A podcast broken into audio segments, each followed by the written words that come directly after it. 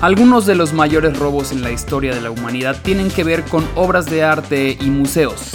Y nuestro país, por supuesto, que no se ha quedado atrás en esta tendencia global, pues quizá el robo más famoso en la historia de México sea el que se cometió al Museo Nacional de Antropología en 1985.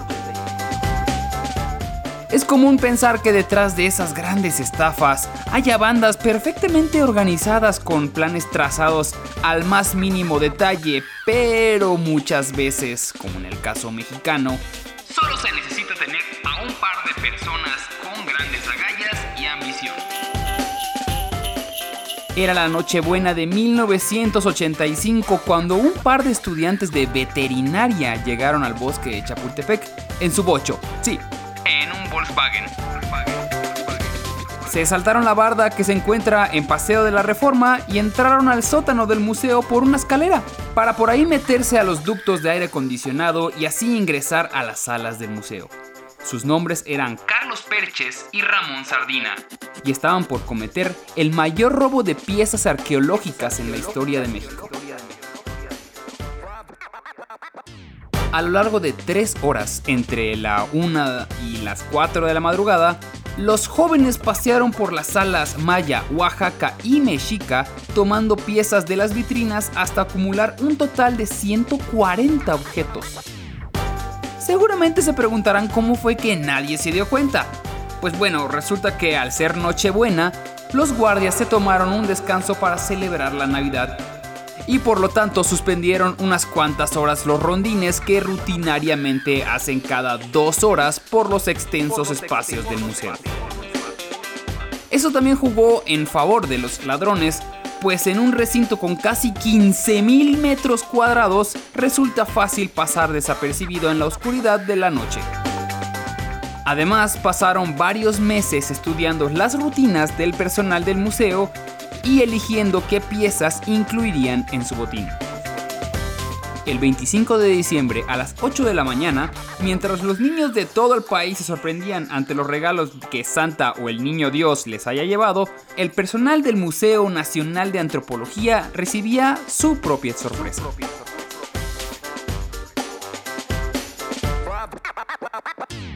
Al ver la magnitud del robo, el presidente Miguel de la Madrid ordenó una investigación que no dejara piedra sin remover y en la que participaron la Procuraduría General de la República, la Policía Judicial Federal, la Secretaría de Relaciones Exteriores, la Secretaría de Educación Pública y claro, el Instituto Nacional de Antropología e Historia. Además se informó a la Interpol para evitar que las piezas pudieran salir del país algo que todas las autoridades involucradas temían, pues creían que el robo solo pudo haber sido perpetrado por una banda profesional y por lo tanto que seguramente contaban con una extensa red de contrabando. El botín estaba escondido en la casa de los papás de Carlos Perches en la colonia Jardines de San Mateo en el Estado de México y ahí permaneció durante los cuatro años que duró la investigación. Los propios ladrones terminaron por cavar su propia tumba, pues decidido a vender las piezas después de tanto tiempo de haberlas robado, Perches contactó a unos narcotraficantes en Acapulco y fue así que las autoridades dieron finalmente con él.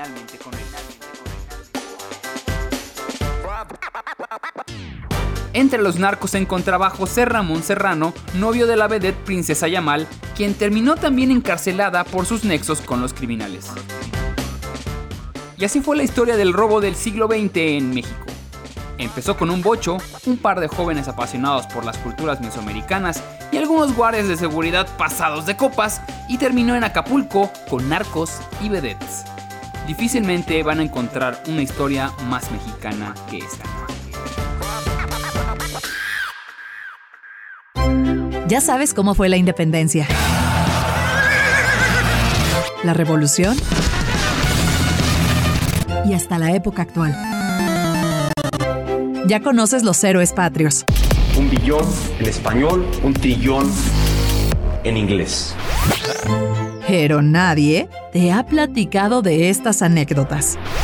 Mexicanos provenientes del También centro, se dice que a partir ya sea la comida china la derrota de Porfirio Díaz, o el dar el Curiosidades de un México que tiene más de una realidad. Esta no es la historia que tú conoces. Esta es otra historia. Hola, ¿qué tal amigos? Bienvenidos a Esta es otra historia, el programa que va a estar muy divertido porque el tema de hoy trae filetea. Un programa que va a filetear, que va a filetear, es que les va a pedir su cartera o su corazón, una de dos. Puede ganarle cualquiera, cualquiera de esos. Mi nombre es Osvaldo Casares yo soy Beca Duncan. y vamos a empezar con este tema que... Ah, Esta es otra historia. De ser maleante en México no sé, no es nuevo. Y lo peor de todo es que los hemos hecho famosos. Pero uno no sabe con lo que se va a enfrentar. ¿no? O especialmente porque en México hemos dado un culto al, al pandillerismo. Y voy a hablarles de una banda en especial.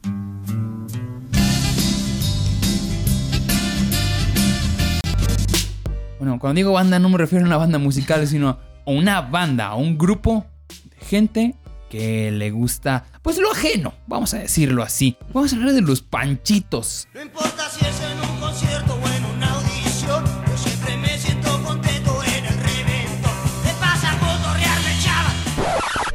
¿Quiénes eran los panchitos a mediados de los 70? Pues la zona periférica de la Ciudad de México ya había pasado Luchurtu, ya había pasado como los, los regentes fuertes. Entonces, en los 70s ya existía el periférico y ya se estaba comiendo la ciudad. Entonces ya, ya era como de esas delegaciones, como la delegación Álvaro Obregón específicamente. Y pues ya veíamos un desarrollo de pandillas que estaban dedicadas a delinquir y a la vagancia. Y una banda en especial que desató el terror de los habitantes del poniente de la ciudad y se llamaban los Panchitos. Se forman alrededor de 1975.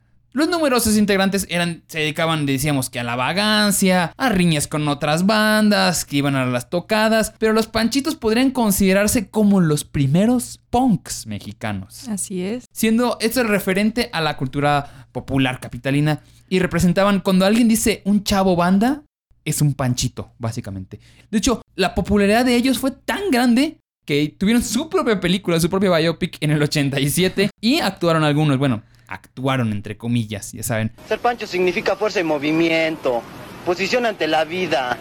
Y qué buena onda, hijo. Chido. Y incluso hubo un intento para que se afiliaran al PRI. Esto Ah, se bueno, pone eso, muy, sí, muy sí. loco. Y algunos de sus integrantes permanecen actualmente recluidos en la cárcel, otros ya fallecieron y otros pues reformaron su vida y han tenido hasta cargos públicos. ¿Por qué no? Porque México. Porque México. Y actualmente continúan vigentes los panchitos en el barrio que los vio nacer. Pero ¿de dónde vienen sus orígenes? ¿Y qué los hizo tan populares? O sea, ¿qué tienen de emocionante los panchitos? Vamos a empezar, bueno. En la década que dio origen esto, esto, estamos hablando de los 70s, ya había acabado todo el efecto del milagro mexicano, ya, ya nos habíamos dado cuenta de que realmente no nos iba a ir tan bien como nos estaban El- prometiendo. El echeverrismo no había resultado muy no bien. había nada, para nada bien. Ya había que devaluaciones, ya había. La pobreza estaba aumentando a niveles bastante considerables en la Ciudad de México. Y la clase media ya, ya estaba a una línea de pobreza. Ya estábamos viendo también ese estancamiento. Y la comunidad juvenil, pues estaba padeciendo unas secuelas de un tal movimiento del 68, no sé si has escuchado hablar de ella. Y del famoso halconazo del 71, que si no se acuerdan cuál es, en la película de Roma, el- lo que sufre Yalitza en la calle, eso es el halconazo. Había muy poca confianza en el gobierno. Ya estábamos, como dices, el gobierno de, de López Portillo, una crisis económica horrible, había un descontento social horrible, se sentía la ciudad muy pesada. Incluso empezó a intensificarse la migración a Estados Unidos, el comercio informal se vuelve loco con todos los vendedores ambulantes y eso desató obviamente la delincuencia. Ese ambiente de desigualdad y pocas oportunidades para la juventud generaron que se creen las pandillas. Y así nacen los panchitos que eran adolescentes que crecían en las calles porque estamos hablando de que en los 70 ya empiezan a crecer las unidades habitacionales o las vecindades. Y eran tan grandes que pues no puedes jugar alrededor. Entonces se veían abajo todos los jóvenes. ¿Y qué hacer? Pues no había nada que hacer. Ahí no hay poco dinero, pues delinquir. ¿Por qué no? La extensión de esta pandilla alcanzó las delegaciones Álvaro Obregón, Miguel Hidalgo y Coajimalpa. Y ahí te va. Dato. El nombre original eran los Sex Panchos. Órale. Era por la clara referencia a la banda de Sick Vicious, los Sex Pistols. Y pronto mutaría a solamente los Panchitos. Llegó a contar en un inicio con 70 miembros y llegaron a ser 500. Tuvo varios fundadores y miembros honorarios, entre ellos destacan el Mandil. Ah, Actualmente eh, está cumpliendo su cadena en, un penal, en, en el penal de Santa Marta Catitla por homicidio. Ahí, ahí nomás. Y también en la prisión se ha convertido en actor de teatro, el Mandil. Si tú vas ahorita, vas a, puedes ver una obra con el Mandil en Santa Marta. Otro personaje como José Luis, el conocido Hacha, que pues él dijo, pues si ya soy tramposo, ¿cómo le hago para montarse con más tramposos? Por lo tanto, eh, acabó trabajando para políticos y ha sido asesor en campañas en materia de jóvenes y pandillas. Algunos panchos reformaron sus vidas teniendo una familia y trabajo estable, otros fallecieron en diferentes circunstancias. Circunstancias sospechosas, quizá. Sí. Bueno, en palabras de sus, de sus fundadores, el Morgan explicaba que las bandas fueron un fenómeno socialmente mexicano, siendo una alternativa social ante, como decíamos, la falta de oportunidades para los jóvenes. En situaciones, muchos que estaban a punto de ser sacados de sus hogares, la banda era el único lugar donde se sentían como un núcleo protector. Los panchitos tenían una cualidad que era robar y el licor. Esa era su debilidad, básicamente. Y se la pasaban en fiestas de 15 años. Les encantaban. Y también, pues, tenían como un problemilla ya con la justicia. Una de sus actividades principales estuvieron los atracos a tiendas de abarrotes, camiones repartidores, transeúntes desafortunados que estaban pasando por allá. Y todo lo hacían como para consumo propio. Una declaración del H dice que la verdad, este grupo se formó por andar en el relajo. O sea, ellos lo que querían era divertirse. Y pues por eso robaban a lugares y no era como, como dicen, no se lanzaban a números gigantes. La bebida y las drogas eran parte de su cotidianidad. Pues sí. Pues sí. Las reuniones de los panchitos solían ser en Barrancas o en la famosa esquina del barrio 16 de septiembre o también en Tacubaya. Organizaban tocadas y fiestas. De hecho, eh, el Tri de ahí era, era muy famoso. Muchas bandas del rock urbano también se fueron ahí conociendo. Esos aquelarres eran parte de su esencia más característica. Otro punto era la calle Enequén en la delegación Álvaro Obregón, donde se ponía bastante rudo. Y tenía una estética muy distintiva porque pues, estaban inspirados en los punks británicos, pero pues tenían unas pequeñas variaciones. Tropicalizados. Tropicalizado. Digamos que si los pantalones eran de mezclilla, pues lo pintabas con un boleador para simular que era cuero negro, ¿no? Algunos ponían candados en sus cuellos y los era un señuelo muy distintivo para los policías que siempre, siempre los hostigaban. Pantalones, camisas rotas y sin ¿Por lavar. qué será? Tuvieron varios enemigos, entre ellos otras pandillas. Ay, es que amo mucho este nombre. Una de esas bandas se llamaba la BUK o los BUK, que significa Bandas Unidas de Kiss. Ok. De Kiss. Qué, qué creativos. Sí, Y tuvieron, pues, obviamente, pues, varios encuentros violentos. La policía de la Ciudad de México, obviamente, era su némesis número uno. Era la policía, porque, obviamente, como buenos punks. Y frecuentemente tuvieron detenciones arbitrarias, ya que su vestimenta era muy distintiva y se las acusaba de cualquier robo. Fueron los panchitos. Y casi siempre, eh, pues, sí tenían la razón, la verdad. Muchas veces fueron justificados por los constantes atracos que estaban envueltos y el principal enemigo, si la policía era, digamos, la organización que los perseguía, el jefe de todo eso era el negro durazo, que él no se cosía el primer árbol, o sea, no Ese sé es quién- tema para otra historia, ¿eh? Sí, no, no, no, o sea, no, no sabes quién era peor, si los panchitos o el negro durazo. Eran igual de asquerosos. Bueno, este corruptazo construyó todo un imperio y él era el jefe de la policía a finales de los 70 en la Ciudad de México. Los panchitos, pues él los consideraba como un cáncer para la sociedad capitalina y dedicó largas jornadas en encarcelarlos y en algún punto pues tuvo que empezar a pactar con ellos como alianzas, como capital político, porque se dio cuenta que eran mucha gente, que movían mucha más gente. De hecho hay una frase que nos regalaron. Esta frase era porque pues muchas veces se metían los muchachos en problemas. Nace la frase, no hagas panchos. Como decíamos algo de, la fiesta de los 15 años, era muy normal que las sabotearan. Entonces llegaban contra los 15 años y destruían el local y llegaban otras bandas a tocar, tenían problemas con la policía. Llegó un punto de que eran tan, tan, tan populares. De hecho, tienen una pinta muy específica. Si usted conoce a alguien que vivió en los años 70s, 80s en la Ciudad de México, díganle cómo era la pinta. Te, van a hacer un dibujo de una carita media rara y dice Panchitos Forever. Era muy común ver esas pintas en toda la ciudad. Hasta que tuvieron su película en 1986 que la dirige Arturo Velasco y contó con la participación pues, de algunos integrantes y pretendía, según reseñas, ser un intento de una versión similar a Los Olvidados. Yo ya vi Los Panchitos y no se parece absolutamente nada a Los Olvidados. Nada más ves a un grupo de chavos que se están drogando, un, un grupo de chavos que están allá escuchando música, que están eh, toca el tri. El problema es de que también eran tantos extras mucha gente que no pertenecía ahí, entonces de repente hay mucha gente que está vestida como no los panchitos, parecían timbiriche. La banda empieza a disolverse a finales de los 80, cuando pues ya, como decíamos, algunos de sus líderes comienzan a tener pues diferentes trayectorias, ¿no? Como que se separa la banda.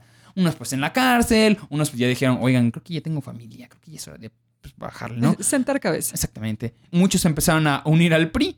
De hecho, José Luis Elacha igual dice que fue buscado por el partido oficial, casi le dicen al PRI, para que él hiciera un grupo de priistas jóvenes, aprovechando que pues ya los allá. Mm, No te vayas a las bandas, mejor únete al PRI. Suena más divertido. No sé tú, no sé tú a cuál entras. Pues quizá puedes robar más. Exactamente, al menos, te- al menos ya no te puedes llevar a la cárcel. Finalmente, hasta la campaña de Carlos Salinas de Gortari, algunos ac- acabaron apoyando esos actos, entonces se fue a disolver completamente. Y pues lleva más de 40 años de esta formación, los sobrevivientes de la pantilla todavía se continúan or- organizando los toquines y muestran muy orgullosos su pasado y de llevar la esencia del rock and roll, carnal. Pues muchos se quedaron en el viaje, sí, otros siguieron su vida normal y si otros como el hacha, pues trabajan de manera independiente para reivindicar a jóvenes que han salido de adicciones y estos han sido los panchitos que fueron el terror de una ciudad.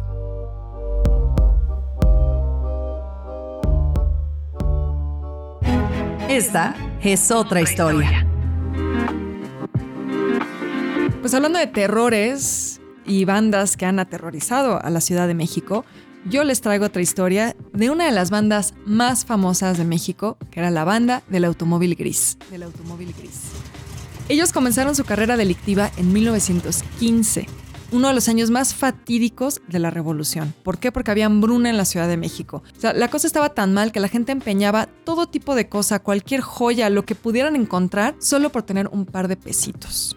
Entonces, si uno revisa, por ejemplo, los avisos oportunos de la época, es la verdad devastador lo que uno se puede encontrar ahí. Es algo de lo que Héctor de Mauleón ha escrito y ha hablado mucho. Gente que eh, empeña un collar a cambio de un bolillo, a cambio de algo de comer. Gente que da un terreno completo por cualquier cosa, porque pues era una época en la que eh, ya estábamos técnicamente hacia el final de la revolución, pero la cosa todavía estaba muy inestable. Y tengo una pregunta, o sea, antes no existía el color, ya todos sabíamos eso. ¿Era gris el automóvil o No, no, no, sí, este era como gris color plomo, son las descripciones que he leído de la época. Entonces realmente la carrocería era, era gris.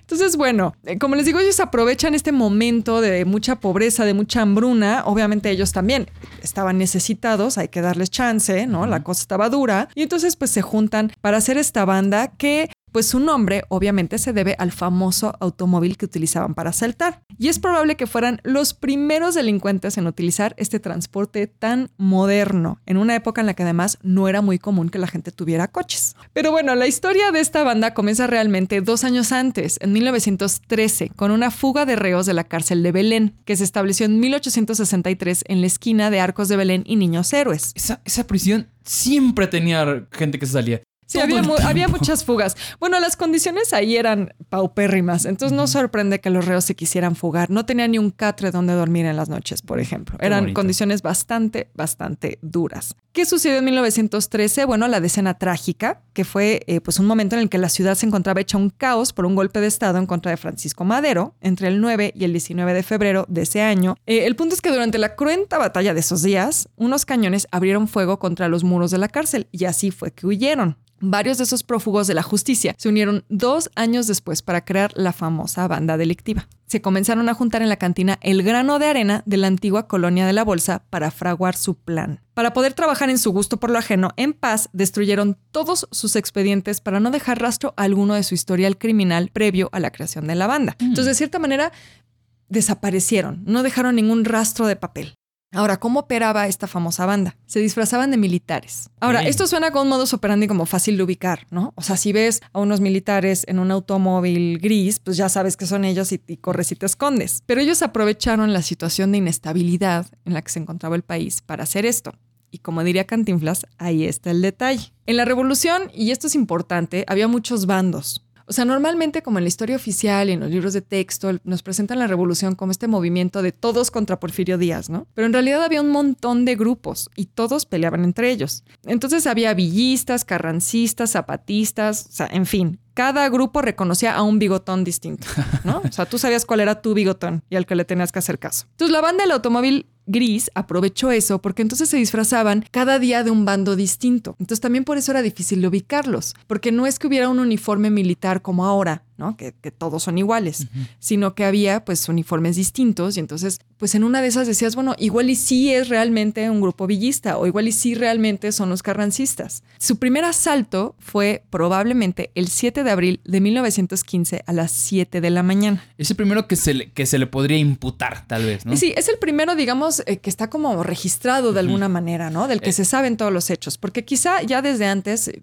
pudieron haber hecho algo más. Pero se robaron los registros, entonces sí también. Ahora, también es interesante que además de disfrazarse, estudiaban bien las casas que iban a atacar. Entonces observaban los movimientos de quienes vivían ahí y en qué calle se encontraba. Comenzaban también a veces a hablar con vecinos, con eh, gente de servicio, porque obviamente no iban contra las casas de clase media y pobre, iban contra las casas de la élite. Entonces, a veces caminando por ahí, aprovechándose de su disfraz, pues platicaban con la gente para tratar de entender muy bien los movimientos de una casa y así poder hacer el Mm, asalto. o sea, eran buenos en lo que hacían. Eran muy listos, muy, muy listos. ¿Qué sucedió ese 7 de abril? Pues se metieron a la casa de Luis Toranzo y Enrique Pérez, disfrazados en esa ocasión de zapatistas, y llevaban una orden de cateo para inspeccionar si escondían un arsenal carrancista. Ahora, aquí hay algo bien interesante. Las órdenes de cateo estaban firmadas por autoridades digamos, pertinentes. Entonces ahí podría ser una falsificación o lo que muchos también han dicho es que seguramente tenían muy buenos contactos en los altos mandos de eh, la política mexicana, que no sería nada raro, ¿verdad? Sí, yo realmente no le creo. Yo creo que sí, más bien es una falsificación porque no era como que, a ver, permíteme, voy a investigar si esta firma es real o no. Voy a ponerla aquí en comparación con otra. No, veías, decía, ah, dice aquí Carranza, bye. Claro, además en una época en la que mucha gente no sabía leer, ¿no? A veces también se nos olvida No eso. sé leer, pasa. Si tú pasa, tú me dices que eres este zapatista, pues pásale, ¿no? Entonces, ¿qué pasó con estos pobres Toranzo y Pérez? Bueno, se llevaron algunas cosas. O sea, dijeron, vamos a ver si están guardando un arsenal carrancista, porque ya nos enteramos que ustedes están ayudando a los carrancistas. Se encuentran un par de cosas obviamente valiosas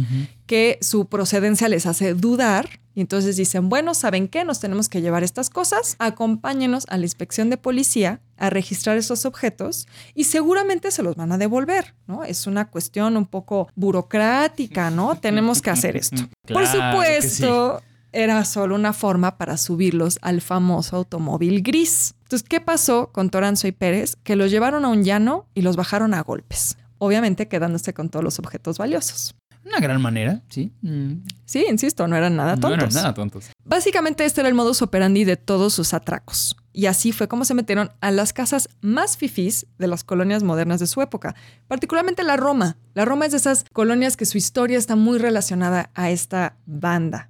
Ahora viene lo bueno. ¿Dónde vendía la banda sus joyas? Bueno, se sabe que las vendían en la tienda de Selim Jalifat, un hombre de origen judío que tenía un negocio en el que pues no todo era de procedencia precisamente lícita, ¿verdad? Lo curioso es que la banda era tan famosa que ya la gente sabía que en la tienda de Jalifat podías encontrar las cosas que te robaron. O Entonces la gente llegaba a la tienda de Jalifat para volver a comprar las cosas que la banda les había robado. era un negocio redondo. Sí, por supuesto. Claro, era negocio redondo. A ver, la banda le vendía a Jalifat y pues obviamente la gente regresaba por sus cosas y él sacaba un dineral. Eventualmente él desapareció misteriosamente. Qué raro. Ah, curiosamente, ¿Verdad? claro. Qué raro. No, en esa época todo era muy claro. Sí, sí. Y bueno, pues sí, no le convenía estar vinculado a la banda, ¿verdad? Eh, la historia de la captura de la banda también es increíble y fue gracias a un detective privado. O sea, sí tal cual con las... Como, en- Elliot Ness. Sí, como en las mejores películas de cine negro. Bueno, esto de verdad es como de novela. Antonio Villavicencio era su nombre. Y gracias a su investigación detuvieron a Higinio Granada, que era el jefe de la banda, en la zona de Santo Domingo, en el centro histórico, cuando visitaba a su novia. Ah, digo, yo creo que era un poco más sencillo. ¿A ¿Cuántos carros grises habían en esa época? ¿10? Sí, probablemente. No podías llegar y buscar al güey que los al güey que los vende. Hola, los últimos que las has comprado. Ah, pues a tal Higinio le vendí. Ah, ok, voy Pues ya investigo. está, ¿no? Ya, No. fin de la investigación. Bueno, Villavicencio se tomó muy en serio su labor de detective privado y entonces él iba preguntándole a la gente de la colonia La Bolsa, donde eh, se sabía que se reunían. ¿Esa colonia existe todavía? Pues es como cerca Creo, de ¿verdad? Tepito, como tal ya no. Ah, mira. Ay, no más, ah, ¿no? bueno.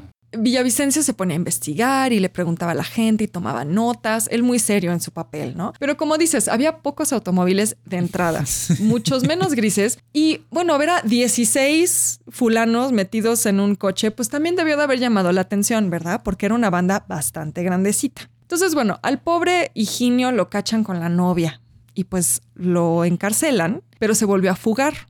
Pues sí. La cosa es que poco a poco los otros miembros empezaron a caer, por supuesto gracias a las investigaciones de la policía. Entonces los 16 fueron detenidos y de esos 6 fusilados. Oh.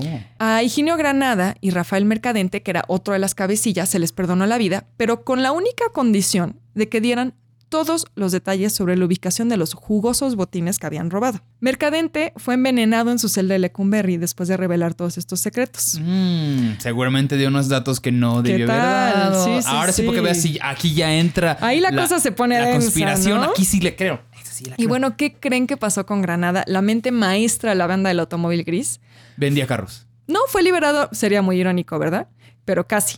Fue liberado en 1920, le dieron un trabajo en los tribunales penales, En los tribunales. Lo cual no me parece tan, tan raro. A ver, si tienes a alguien que es un delincuente tan famoso, pues seguramente él te va a ayudar a cachar a los malos, ¿no? Mm, sí, bien, sí. Creo que no me parece una mala estrategia. Pero también se dedicó a vender bienes raíces, lo cual me parece una maravilla. Imagínate que venga a la condesa y vendía terrenos en la condesa. Mira, el no señor sabía de casas de lujo, ¿eh?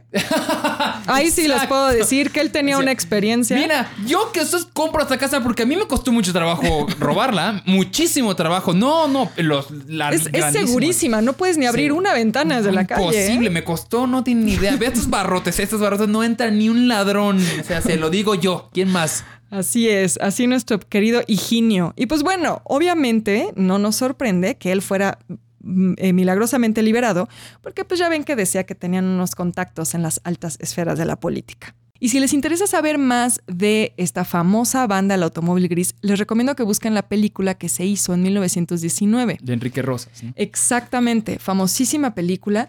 Eh, la encuentran en línea y además las escenas del fusilamiento son reales. O sea, hay muchas cosas que son actuadas, por supuesto, pero había una grabación del fusilamiento de esos seis miembros de la banda y esos están tal cual en la película. Es Entonces es, como entre documental y... Es cine no sonoro. es- no, claro, es cine mudo, es 1919, sí. Ah, con razón. Así es, entonces bueno, vean la película eh, para que conozcan un poquito más de esta historia, que la verdad es increíble que sea real, o sea, es de esas historias que yo siento que ni el mejor novelista la pudo haber inventado. Sí, porque además todo este movimiento de, de ladrones, porque ven que esto de crimen organizado como lo conocemos no es un concepto nuevo. O sea, ya tenemos más de 100 años de experiencia, venga, visítenos.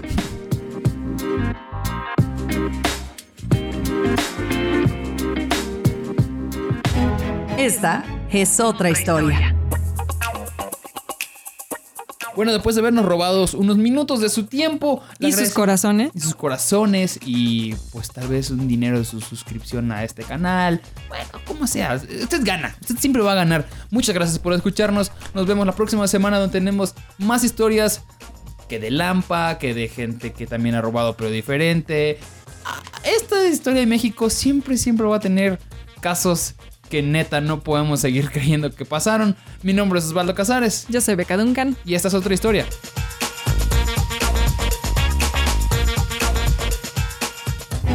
Esta es otra historia.